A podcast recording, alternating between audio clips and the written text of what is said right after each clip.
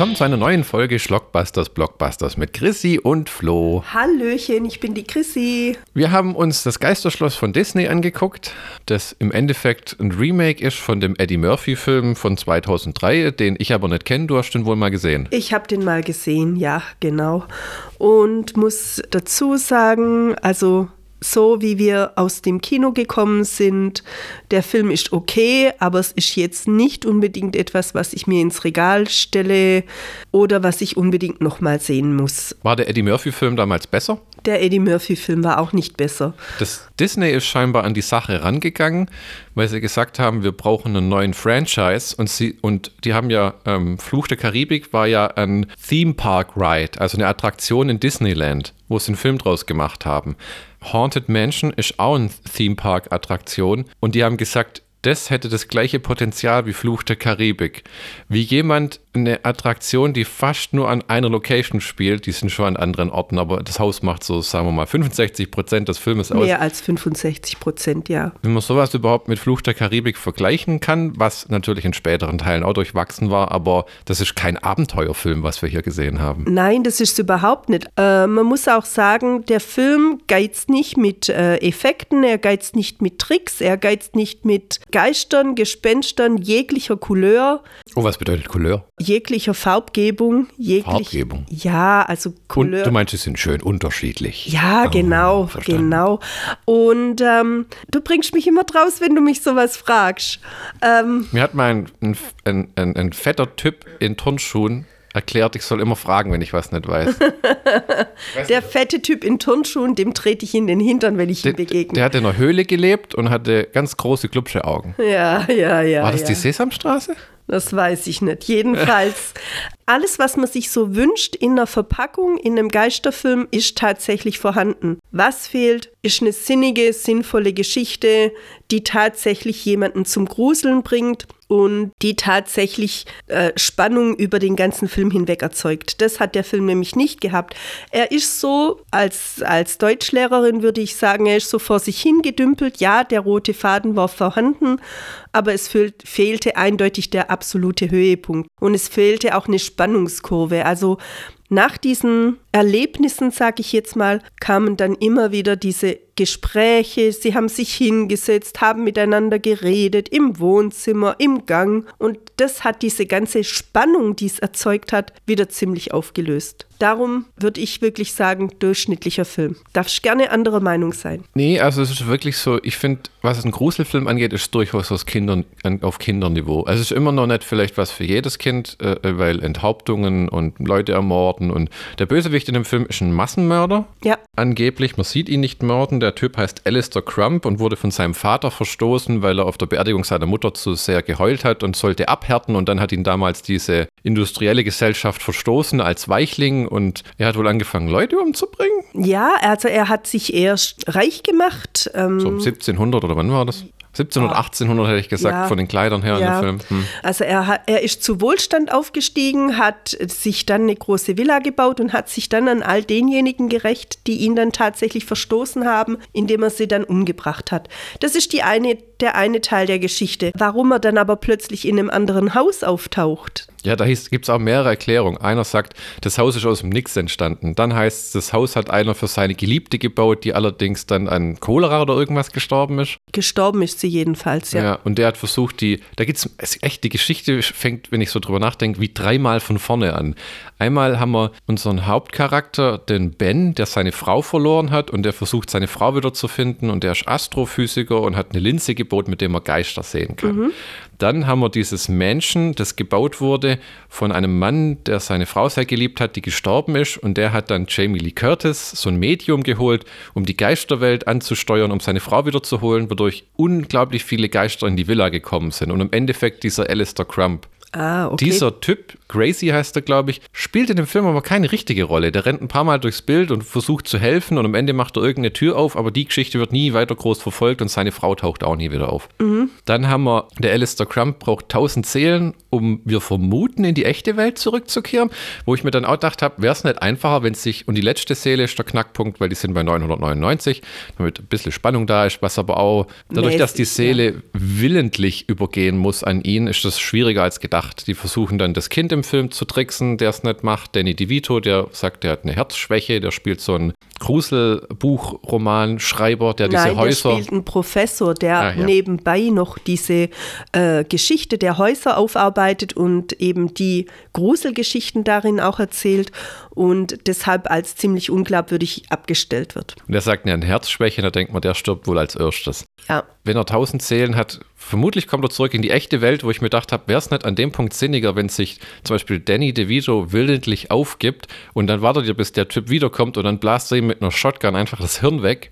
Aber gut, dann sind natürlich auch tausend Leute gestorben. Also, ähm, ja, wobei ich nicht ganz verstehe, braucht er tausend Seelen in dem Haus, die Geister, die durchs Portal gekommen sind, oder muss er tausend Leute wirklich umbringen? Nein, nein, nein. Also tausend Leute umbringen muss er nicht, sondern er braucht diese tausend Seelen. Und diese Geister, wie du schon gesagt hast, die kommen über die Jamie Lee Curtis durch das Portal in das Haus, wo sie dann auch gerne verbleiben zum Schluss.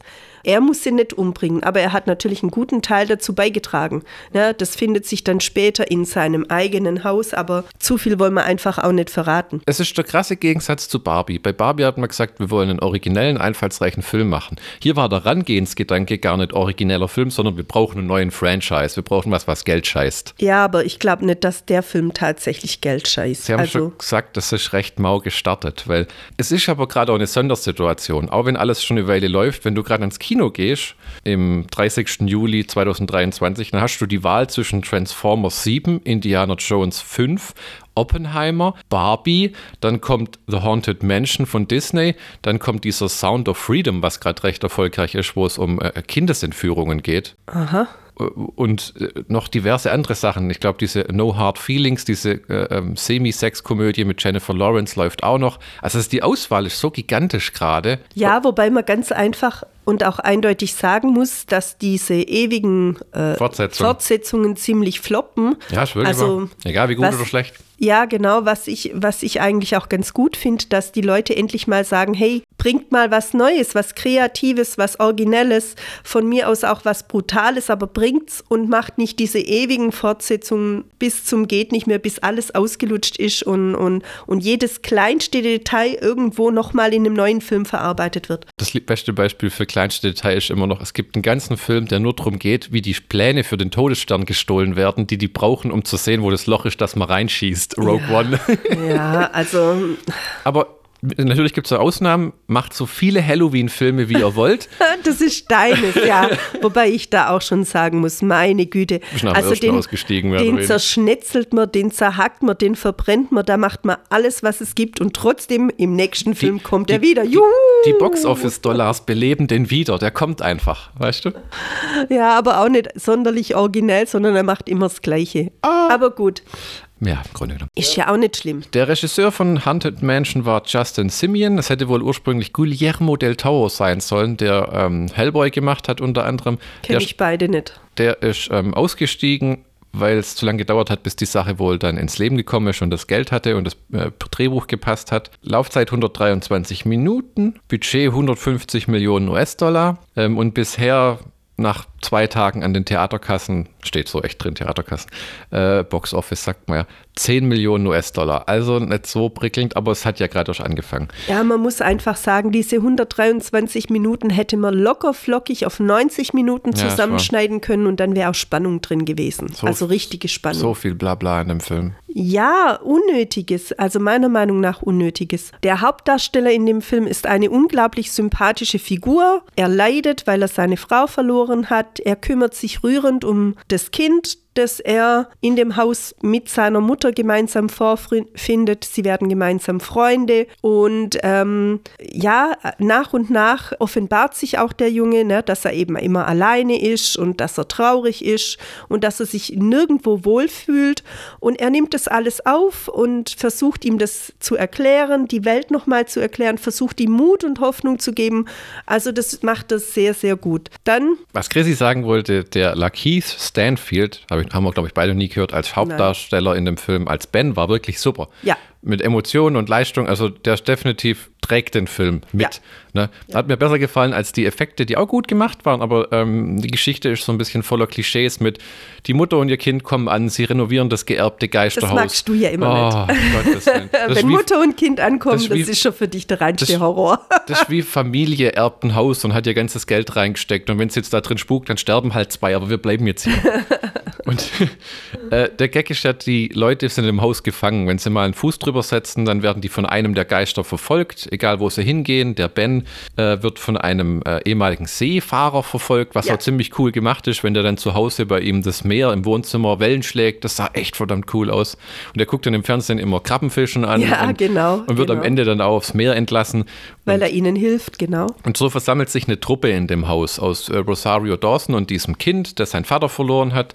Später kommt raus, das Kind wird von seinem Vater als Geist verfolgt. Nein, nein, das ist nicht sein Vater, sondern äh, das ist der, Der Bösewicht. der Bösewicht. Ah, okay, der- der immer vorgibt, die Sch- sein Vater zu sein. Richtig, genau, um ihn eben freiwillig in den Tod zu führen. Dann haben wir Tiffany Haddish als Harriet, eine Hellseherin, äh, genauso wie Jamie Lee Curtis. Äh, Jamie Lee Curtis war die Original-Hellseherin, die in einer Kristallkugel gefangen wurde. Ist ganz originell gemacht, muss Ja. man sagen. Sieht auch cool aus, das Kostüm, das die hat. Ja, Hat ein bisschen an Padme aus Episode 1. wird- äh, Ja, ja, ja, das stimmt. Wobei man wirklich sagen muss, diese Hellseherin ist völlig übertüdelt und überdreht. Die erinnert ein bisschen an Ghost, Nachricht von Sam, an die, Oh, die Töpfern. ja, ja, Und die Fa da sehe ich sofort, äh, ähm, wie heißt er?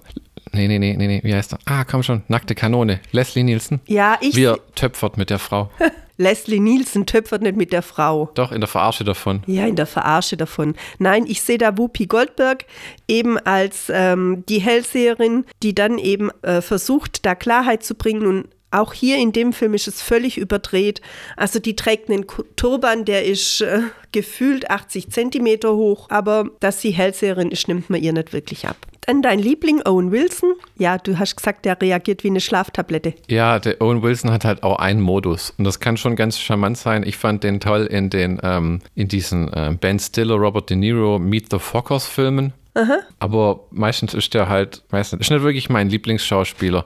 Der ist ganz sympathisch hier als äh, falscher Priester. Aber äh, Er, quass, er ist so, so, so die Charaktere, die immer dazwischen quassel, quasselt, immer zu ein allem bisschen der sein, Comic Relief. genau, immer zu allem seinen Kommentar dazu gibt und letzten Endes aber bis auf den Schluss, bis auf die letzten fünf Minuten nicht wirklich etwas Produktives zu dem ganzen Unternehmen beiträgt. Wir haben Danny DeVito als diesen Professor Bruce Davis, ein College-Historiker, Rosario Dawson als Gabby, eine Ärztin und die Mutter von dem Kind. Und die locken halt über den Priester des, ähm, den Ben in das Haus mit seiner Geisterkamera, um die Geister endlich sehen zu können, mit seinem Objektiv, das er entwickelt hat, oder seiner Linse. Und dann sind sie alle dort gefangen und kämpfen gegen die Geister und im Endeffekt gegen den Oberbösewicht, um zu verhindern, dass der in die echte Welt kommt. Das Ganze zieht sich in den zwei Stunden gehörig hin. Ja, ja. Weil sie immer mal wieder kämpfen und dann fahren sie immer mal wieder irgendwo hin und besorgen irgendein Objekt oder Man muss halt sagen, erst nach rund 90 Minuten kommen sie diesem Geist auf die Schliche, also diesem Hauptbösewicht, ja, ja. gehen dann zur Polizei, fertigen dort ein Phantomfoto an von ihm, sodass sie dann rauskriegen, wie dieser Mensch im wahren Leben hieß. Und in diesen 90 Minuten davor ist eben viel bla bla bla, viel Einführung, viel Erklärung, wie diese Gruppe zusammengestellt wird. Es ist keine Hauruck-Aktion, es ist ganz nett gemacht, aber einfach zu langatmig, zu lange. Und es kommen immer wieder diese Rückblenden auf seine Frau, auf sein Ja, Leben. ja. Ein großes Thema bei dem Ben ist, er hat seine Frau verloren. Man bekommt, glaube ich, nie richtig gesagt, was war, aber sie ist verstorben, Ja. nachdem er ihren Heiratsantrag gemacht hat, wie es aussieht. Und er trägt immer nur den Ring um den Hals und hofft, so ein bisschen wie bei Casper, der freundliche Geist, seine Ja. Frau nochmal wieder zu sehen. Wo wir bei, wir bei Casper schon gelernt haben, das bekommt Ben in dem Film auch gesagt, es gibt nur Geister, wenn die Menschen unerledigte Sachen haben. Mhm. Da erscheint ja auch im Casper seine Frau und sagt dann, ich bin kein Geist, weil ich nichts Unerledigtes hatte. Ich habe ein glückliches Leben geführt, mach mich nicht zu einem unglücklichen Menschen im Tod. Ja, genau. Und das ist das Gleiche, also der sieht seine Frau in dem Film nie, wobei es mehrfach angedeutet wird. Und am Endeffekt leben alle, die gegen die Geister gekämpft haben, in dieser Riesenvilla. Zum Schluss, Zum ganz Schluss, zum Schluss, ja. Bis auf, glaube ich, Danny DeVito. Doch. Doch, der auch. der Ach Gott, auch. ja, der war auch da. Mhm. Der war auch da. Also das ist eine schöne Sache, eine Wiedervereinigung, eine Reunion sozusagen. Sie treffen sich dann alle wieder da und wohnen dann auch dort. Die Geister natürlich auch, die ihnen geholfen haben, sich von diesem Bösewicht zu befreien. Das ist alles ganz nett. Nochmal, nett ist der kleine Bruder von Arschloch. Schei. Scheiße. Ja, es fehlt einfach der Pfiff, das muss ich sagen. Es fehlt einfach der Pfiff, dass diese Auseinandersetzung mit dem Geist selber, also sie haben keine keinen Kontakt zu diesen Geistern. Sie haben nur den Kontakt zu dem Bösewicht, der alle Geister dominiert. Aber es kommt keine Kooperation zwischen ihnen und dem einzelnen Geist dazu. Ja, der einzige, der immer wieder, wie du vorher schon gesagt hast, da ist, ist dieser Gary, der immer durch die Gänge äh, huddelt und seine Frau sucht. Gracie hieß der. Also Gracie, okay sehr zurückhaltend, sehr kleinlich, sage ich mal. Ist nicht so, als wenn die Geister den wirklich die Hölle heiß machen, aber es soll ja irgendwo auch wahrscheinlich ein Kinderfilm sein, ne?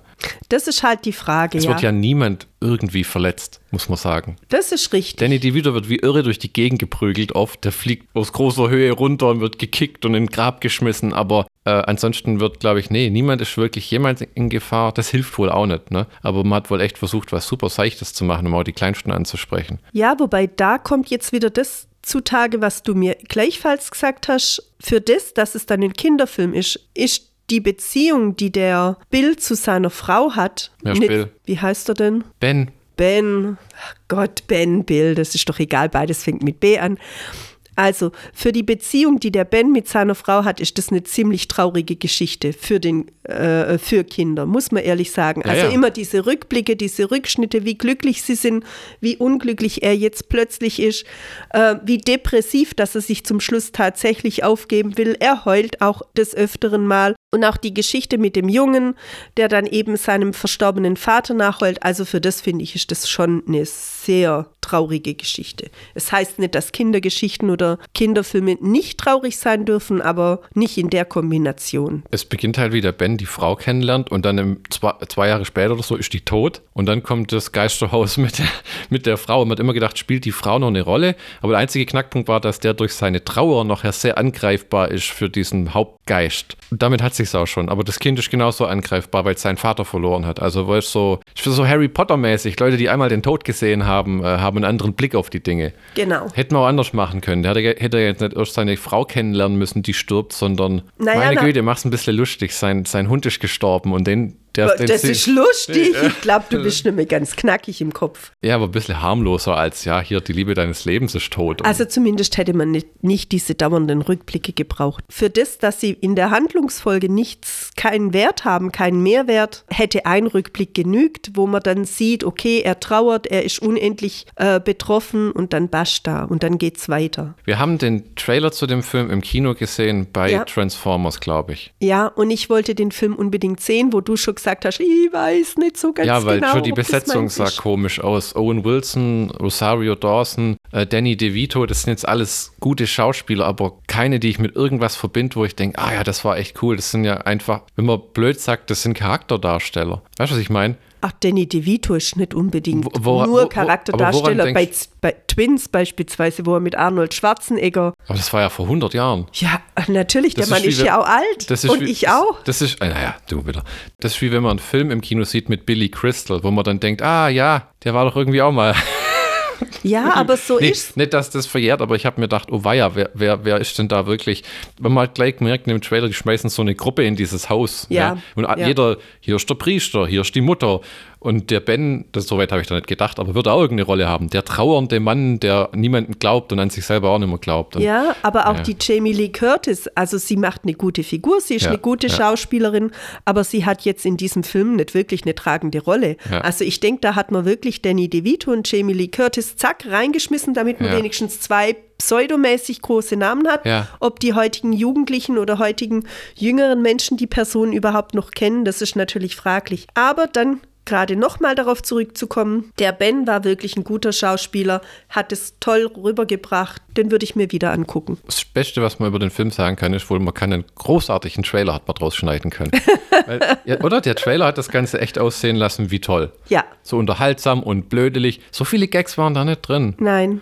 Das nein. mit dem, das hier war ein Esszimmer. Und dann sagt der Ben, ja, es ist halt ein Esszimmer. ja, Im Trailer war das geckig, im Film hat sich das schon erledigt gehabt. ja, Ähm, und Was Ja. ganz gut war, ist tatsächlich, als sie die Hausführung gemacht haben in dem Originalgebäude, wo der Ah, ja. äh, ehemalige Geist gelebt hat, da fragt er dann immer, äh, da wird er durchs Haus geführt, dann zeigt man da aufs, auf die Sitzerhöhung äh, im Esszimmer, weil der Gastgeber ja eine hervorgehobene Position haben wollte. Dann fragt er, ja und, sind es die Originalkissen? Nein, dann geht's weiter. Da ist ein Bild, das hat er malen lassen von seiner dritten Frau, bevor er die dritte Frau geheiratet hat. Sie war da erst seine Freundin. Da sehen Sie in der Vitrine den Kamm von ihr. Dann fragt er, und ist das der Originalkamm von ihm? Nein, ist eine Replike. Also das fand ich ganz gut, weil ich glaube, heutzutage wird vieles, was man in so Häusern oder sonst irgendwo sieht, tatsächlich eben reproduziert und ist keine Original, äh, kein Originalgegenstand mehr. Das fand ich ganz geckig. Das kam aber dreimal drin vor, dann fand ich es, war es ausgelutscht. Abschließend würde ich sagen, in dieser eher kurzen Folge, weil es war, es ist ein okay Film. Wenn man im Fernseher kommt, kann man angucken. Kino würde ich unbedingt nicht dafür Geld zahlen. Äh, ob man das auf DVD braucht, weiß ich auch nicht. Vielleicht sind einige Kinder davon zu begeistern, je nachdem, wie hart sie im Leben sind. Es ist in Ordnung, wenn man irgendwas braucht, um mit den Kindern reinzugehen, wobei momentan bei der Auswahl von den ganzen Filmen, die laufen, weiß nicht, ob das die erste Wahl wäre. Ne, äh, lieber nochmal in den Barbie-Film. Ja, wobei wir ja schon gesagt haben, Barbie ist nicht wirklich was für die Kinder. Also ich würde auch sagen, er ist okay. Zwei von fünf Geisterhäusern. Ja, zwei von fünf. Mehr würde ich ihm auch nicht geben. Ja. Ja, genau. Keine Enttäuschung, aber auch keine Begeisterung von Chrissy und Flo bei Schlockbusters. Blockbusters. Ciao, ciao. Haltet die Ohren steif. Bye, bye.